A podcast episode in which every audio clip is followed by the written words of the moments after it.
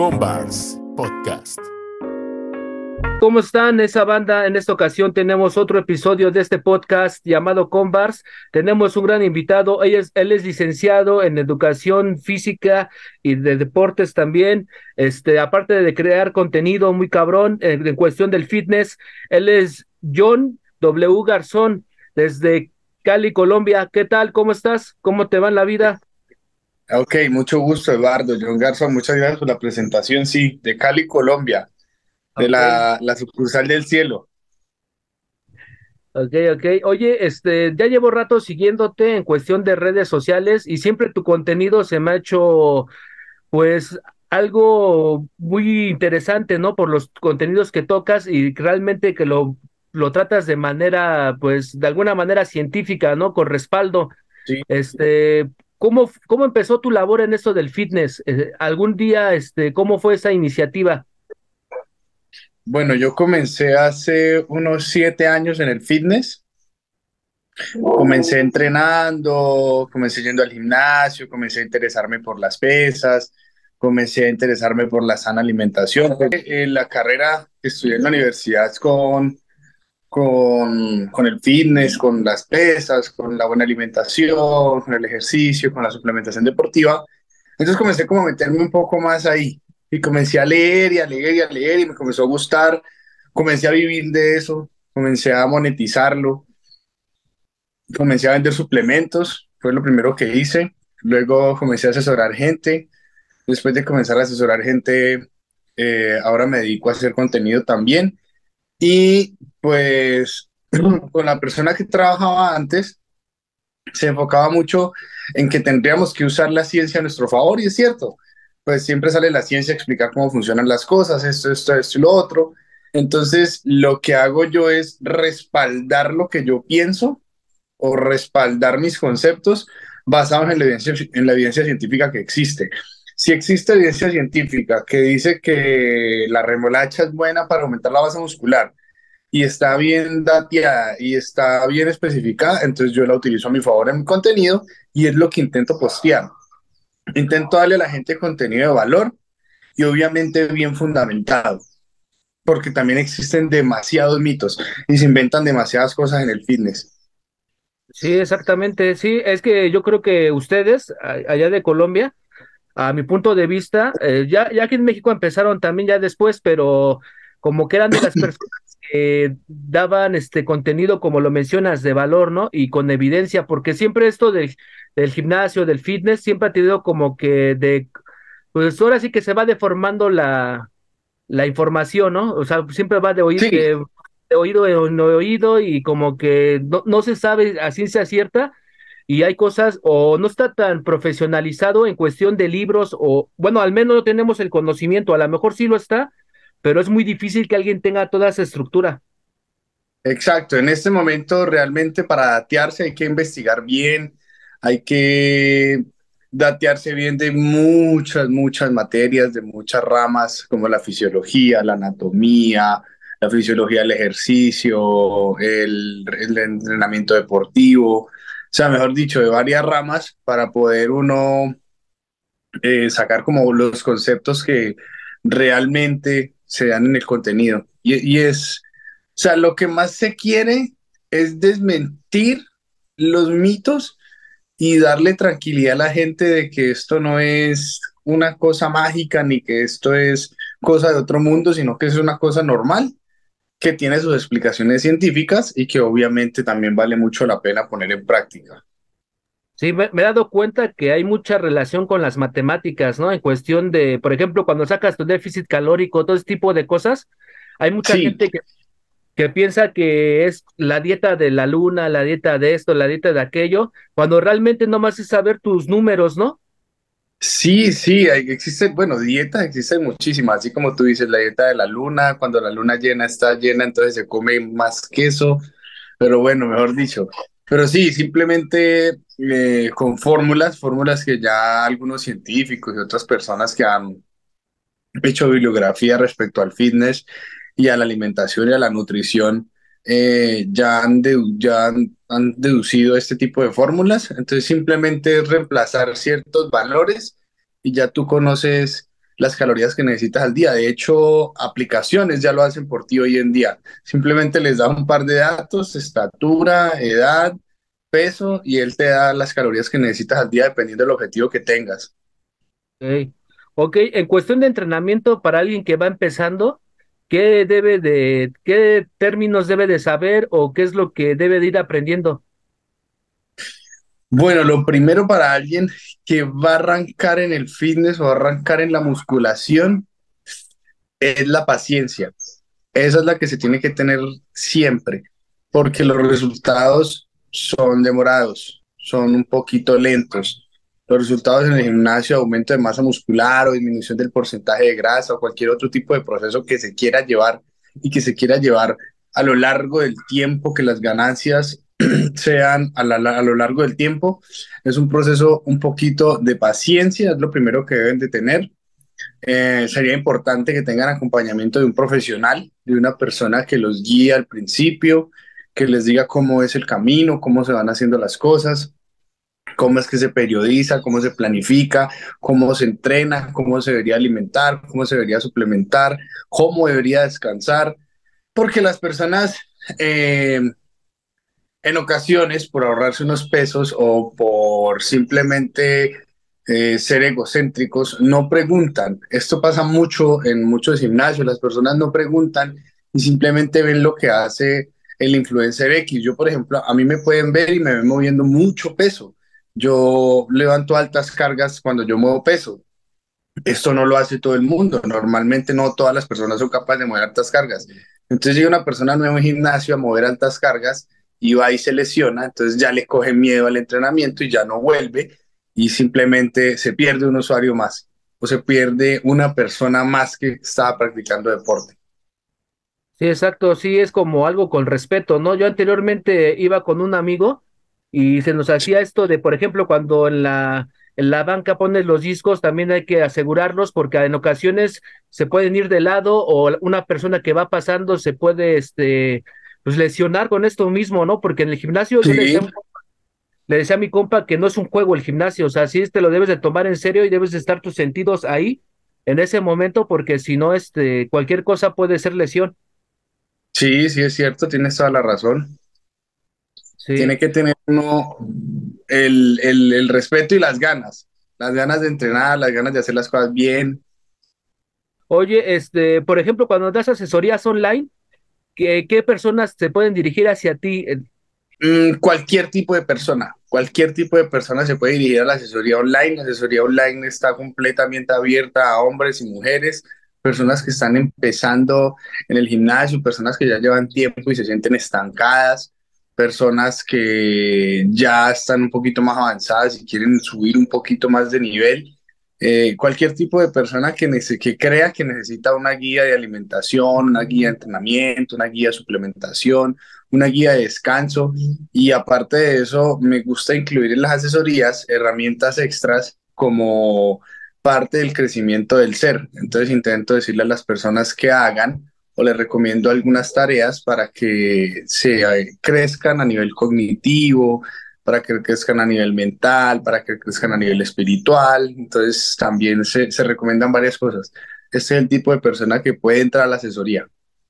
Ok, sí, para que la gente que vea este podcast y está interesada igual, este, pues contactarte, ¿no? De alguna manera mientras tengas espacio.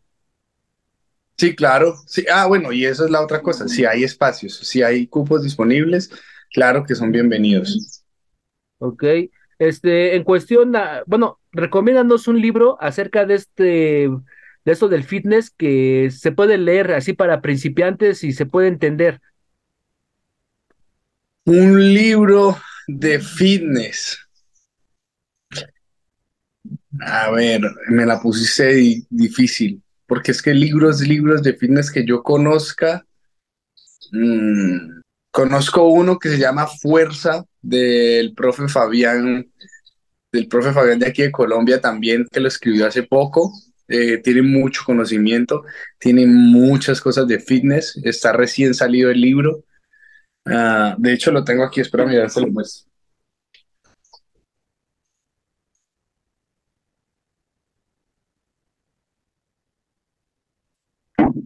Es este. Se llama Planificación, Fitness y Musculación, Fuerza. Entonces es un libro muy completo del profe Fabián Rojas, donde enseña cómo se planifica, cómo se periodiza la fuerza, cómo se planifica para la para, para hipertrofia, entrenamiento en general. Él es también un muy, muy, muy gran, muy buen exponente del fitness en Colombia. Sí, sí, de hecho sí lo he escuchado, es el entrenamiento diferencial, ¿no? Es su canal. Sí, Sí, sí, es Sí. muy sí, este libro es de él, es el que yo recomendaría. sí, ahí para checarlo, o- o, pues ahí para que la gente vaya, ¿no? Que realmente ya están haciendo ustedes también Sí. pues, este contenido, ¿no? Libros y todo ese tipo de cosas que pueden Dime. ayudar también a la gente. Digo, también están haciendo ya ese Vale. tipo de cosas para que ayuden a la gente, al fin de cuentas, a estar más informada, ¿no? Que es lo, lo principal. Es como servir de sintetizador, sintetizar la información lo más que se pueda, para que la gente le quede la- lo más sencillo posible. Eso es lo que vale, ¿no? Porque después, este, pues no, lógicamente no manejamos los términos. Es más fácil que te lo expliquen en, en el modo español fácil. Sí, eso. Oye, eh, te había visto un post acerca de que ahí en tu Instagram de, de, ¿cómo se llama? De ejercicio físico contra depresión. Platícanos un poco de esto. Ok, bueno, yo tuve depresión hace, a mí me diagnosticaron depresión hace dos años. Hace dos años tuve un episodio fuerte de depresión y ansiedad. Em, y a nivel cerebral, pues hay un desorden a nivel químico, químico cerebral. Entonces, este tipo de desórdenes conllevan a tener depresión y a tener ciertos pensamientos y comportamientos que no deberíamos de tener. Y la actividad física, cualquier tipo de actividad física que se haga, ya se llame gimnasio, se llame musculación, se llame running, se llame ciclismo, se llame crossfit, o la que sea, ayuda a mejorar esos niveles de depresión, casi que los ayuda a desaparecer. ¿Por qué? Porque comienza a liberarse ciertos tipos de químicos en el cerebro que comienzan a regular el, estado de ánimo de la persona, como la dopamina. Entonces, estos químicos comienzan a regular el estado de ánimo de las personas y la depresión y la ansiedad o el estrés comienzan a desaparecer de la vida de las personas. Esto es lo interesante de la actividad física en cuanto a este tema de, de la depresión que está tan, tan latente hoy en día. Sí, exacto. Hasta esto que mencionaste hace rato, que lo espiritual, ¿no? Todo esto como que a veces el cuerpo tiene muchas capas, que creo Sí. que si una no está bien, va fallando la cosa, ¿no? Sí, sí, sí. Entonces, sí, esto de la parte espiritual también está bien fuerte. Sí. Este, realmente, otros temas aparte del fitness que te gusten o te interesen. Me gusta mucho la espiritualidad, la practiqué muchísimo hace tiempo. Me gusta mucho la lectura, me gusta mucho la parte cognitiva, la investigación, me gusta bastante, me gusta investigar, eh, me gusta estar dateado, me gusta saber cosas de cómo suceden, eh, procesos, me gusta el tenis como deporte extra, me gusta el running. Antes me gustaba mucho la fiesta, que también es otro punto a tocar, eh, porque ya, ya llevo, estoy haciendo un proceso, es un proceso de limpieza y de dejar atrás esa vida antigua que tenía. Bueno, la vida no, porque realmente no, mi vida no gira en torno a eso, sino que ese, esos comportamientos los estoy dejando atrás. Eh, me gustaba mucho la fiesta, eh, me gusta mucho el rock, los, los, las bandas de rock me parecen muy cool y ya, ese tipo de cosas, cosas sencillas, los Ferraris, los Bugattis, cosas sencillas. Sí, eso acerca de la de lo que mencionaste acerca de una, bueno, supongamos hay personas que están en etapa de depresión o están en adicciones, realmente cómo pueden acercarse al ejercicio o cómo pueden, este, ¿qué crees que es el paso a seguir? Bueno, lo primero es aceptarlo. Si se está en depresión, si se está en ansiedad, si se está en una adicción, que es súper, hiper, mega difícil aceptarlo, porque a mí me costó, yo te lo digo porque me costó mucho aceptar que tenía problemas con el consumo. Eh, lo primero es aceptarlo, lo segundo, enfrentarlo, Y enfrentarlo es enfrentarlo y dejarlo del todo y comenzar un tratamiento para salirse de eso, porque a nivel cerebral quedan ciertos desórdenes que hay que organizar con medicina. Entonces es enfrentarlo eh, y comenzar a hacer, comenzar a añadir a tu vida hábitos positivos, hábitos positivos como el ejercicio, comenzar a buscar la manera de que te guste. Entonces comenzar a buscar el deporte que te gusta, el que más te llame la atención. No tiene que ser simplemente el gimnasio, también puede ser tenis, puede ser running, puede ser ciclismo, puede ser eh, montañismo, puede ser caminata, el que quieran. Pero sí es importante que comiencen a añadir ese tipo de hábitos positivos a su vida. Sí, exactamente. Bueno, yo también he pasado por etapas así de adicciones, la verdad. Este, no me he enganchado mucho así en ninguna sustancia, ¿no? He probado más por curiosidad, pero era más que nada del alcohol, me llevaba a la situación otra, ¿no? De consumir. Y realmente yo creo que es parte de, también de conocer, ¿no? De, de que en, cuestiones, este, vas aprendiendo, ¿no? Y también es como tomar esa dirección y decir, ¿sabes qué? Ya estuvo, ya estuvo, y seguir hacia adelante y tratar de mantener la mente despejada y enfocarse en alguna actividad, ¿no? Como tú lo mencionas. Mm.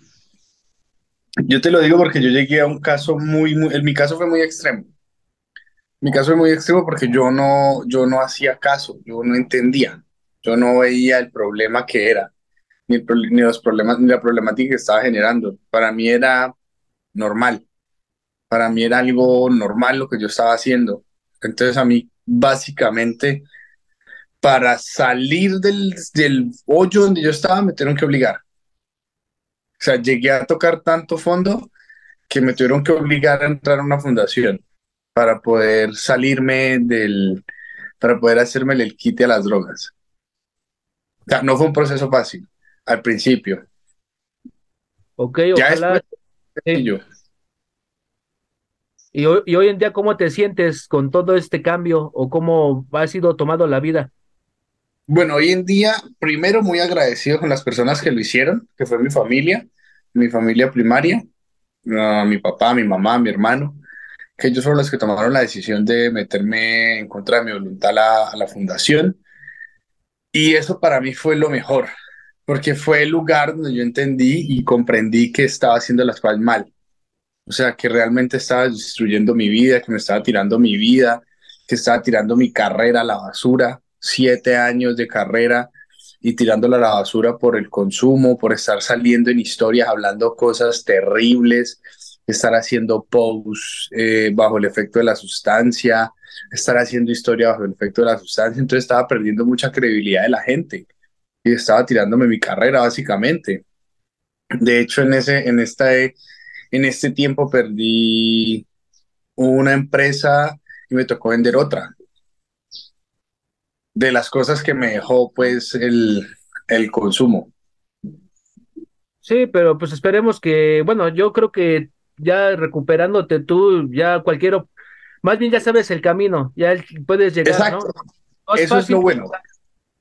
Sí, eso, es lo que pasa, eso, es lo que me genera, me da un parte de tranquilidad. Yo ya sé cuál es el camino a tomar, ya sé cuáles son las cosas que debo evitar, ya sé cuáles son las cosas que debo hacer para poder seguir en positivo, que es lo que realmente me importa a mí. Exacto. sí. Oye, este, cuestión de malos hábitos que, en la gente en cuestión de alimentación, ¿cuál crees que sean esos malos hábitos? El peor hábito es no saber qué es comer, es pensar que mm, pensar que hacer dieta está bien. ¿Por qué digo que pensar que hacer dieta está bien? Porque es que no es hacer dieta, o sea, hacer dieta no es lo normal. perdón, hacer dieta es lo normal. La gente piensa que hacer dieta es un sacrificio y eso debería de ser, esa, o sea, eso de comer bien debería de ser un hábito y la gente no come bien por hábito, lo hace por obligación, que es cuando le llaman dieta o le llaman guía de alimentación. Entonces creo que es el peor hábito, creer que hacer una dieta es como una obligación o un sacrificio.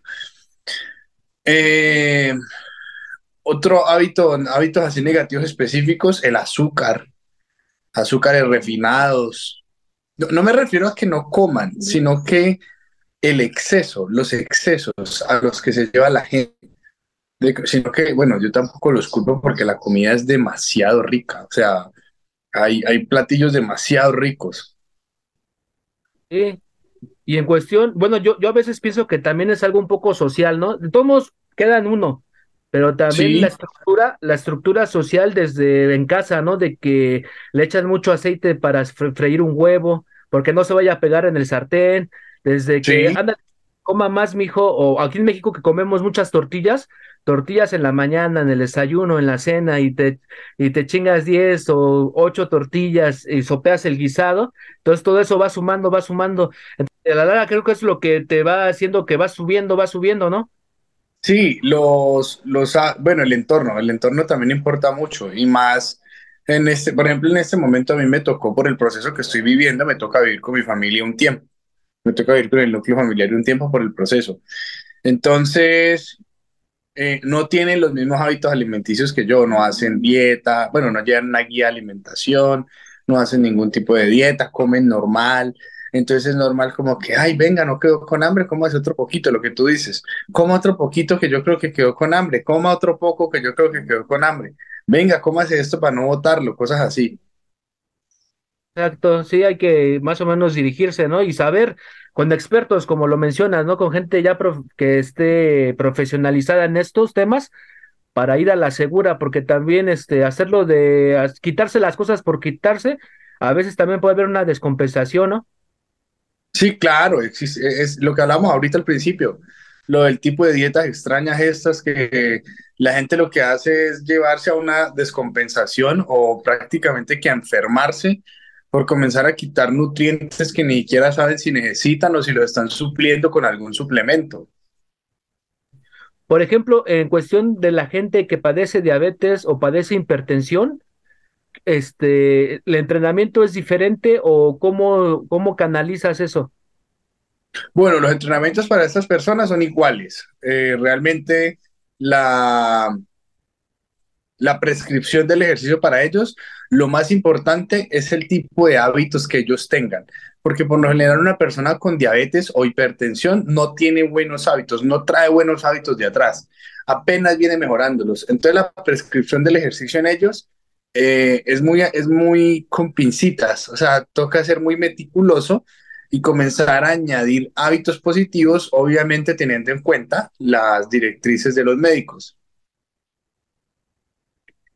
Ok, sí, ahí para que también lo tome en cuenta la gente, porque en ocasiones van a, van, bueno, vamos al seguro o al médico y dan este como este tipo de recetas o bueno, más bien como así algo generalizado, ¿no?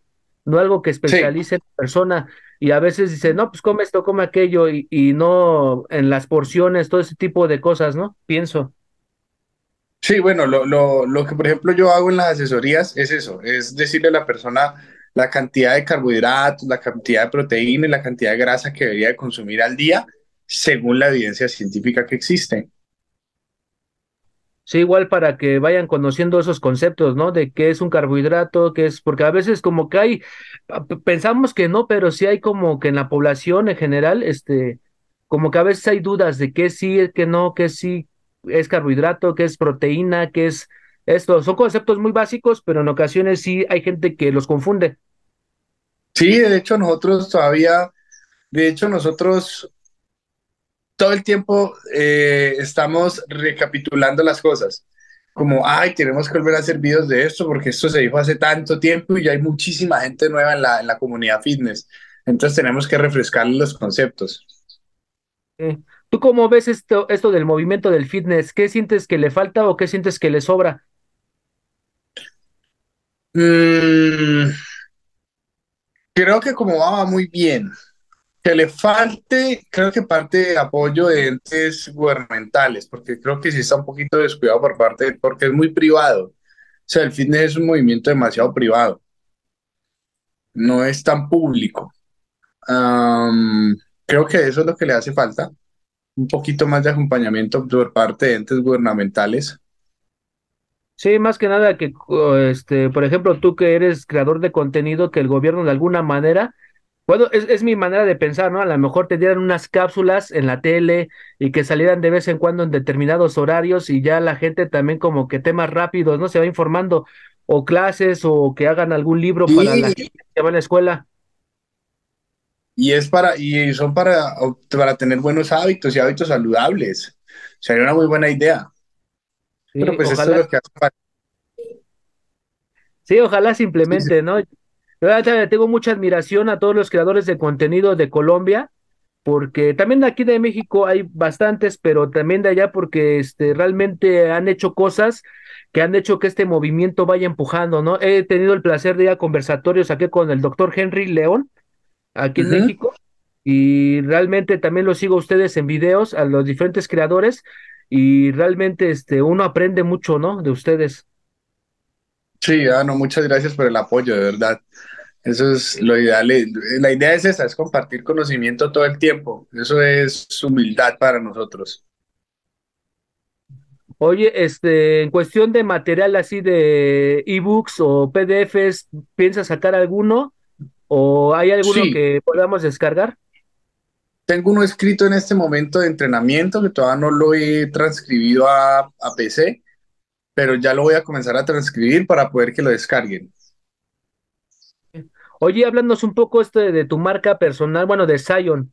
Este, ¿cómo se te Ah, bueno, ocurre ese nombre? Y- Sí, mi marca personal primero, pues es Johncito es bien y Zion es como un derivado, o sea, Zion es como la cabeza, entonces los productos que saca Johncito es bien van basados en Zion. Zion sale de eh, un nombre bíblico, que es donde Dios descansa. Entonces, para mí, Zion es como, como un sistema. Eso es para mí, Zion. Es un sistema donde, donde yo puedo comenzar a derivarme en diferentes industrias para comenzar a mejorarlas en la manera en que yo crea que se pueden hacer mejor las cosas. Ese es, ese es para mí el, el toque de Zion. ok, sí, la neta sí me pareció muy interesante. También hay una tienda en línea que en este Sí, momento no es para Colombia, ¿no? Sí, en este momento hay una tienda online y únicamente es para Colombia, sí. Para igual la gente que nos escuche, si es acaso que es de Colombia, igual que se interese, ahí que le cheque los precios. Sí, es www.sion-inicia.com. Ok, Ok, pues ahora, ahora sí que este me da mucho gusto haber hablado contigo. La neta, yo, como repito nuevamente, soy muy admirador de tu labor y de todo lo que vas haciendo. Eh, lo he seguido tu contenido. Entonces, este, pues, algo más que quieras agregar con la gente. Nada, sí está bien, Eduardo. Muchas gracias por la invitación, de verdad. Muchas gracias por abrirme el espacio. Eh, es una de las primeras veces que estoy en un podcast, entonces, de verdad, muchas gracias. Me siento antes muy agradecido. Eh, ¿dónde te pueden seguir para la gente que vaya, igual cheque? Me pueden seguir en arroba Johncito es bien en Instagram y arroba Johncito es bien en Facebook. De todos modos, vamos a poner aquí en la caja de descripción todos tus datos para que la gente igual este le interese, ¿no? Eh, eh, le interese y vaya a checarlo. Este, en sí nuestro concepto es de arte en la conversación. Yo pienso que en la conversación hay arte porque tú construyes ideas, hay gente que le llega a otro y esto es como que de alguna manera abre la conciencia, ¿no? Del, de ciertas informaciones que nos deben de Sí, llegar al tiempo indicado, ¿no? sí, eso es cierto. Entonces nos vemos para la próxima, John. Gracias. Bueno, Eduardo, muchísimas gracias. Oíste que estés muy bien. Muchas bendiciones. Esto fue con Bars. Nos vemos para la próxima. Chao.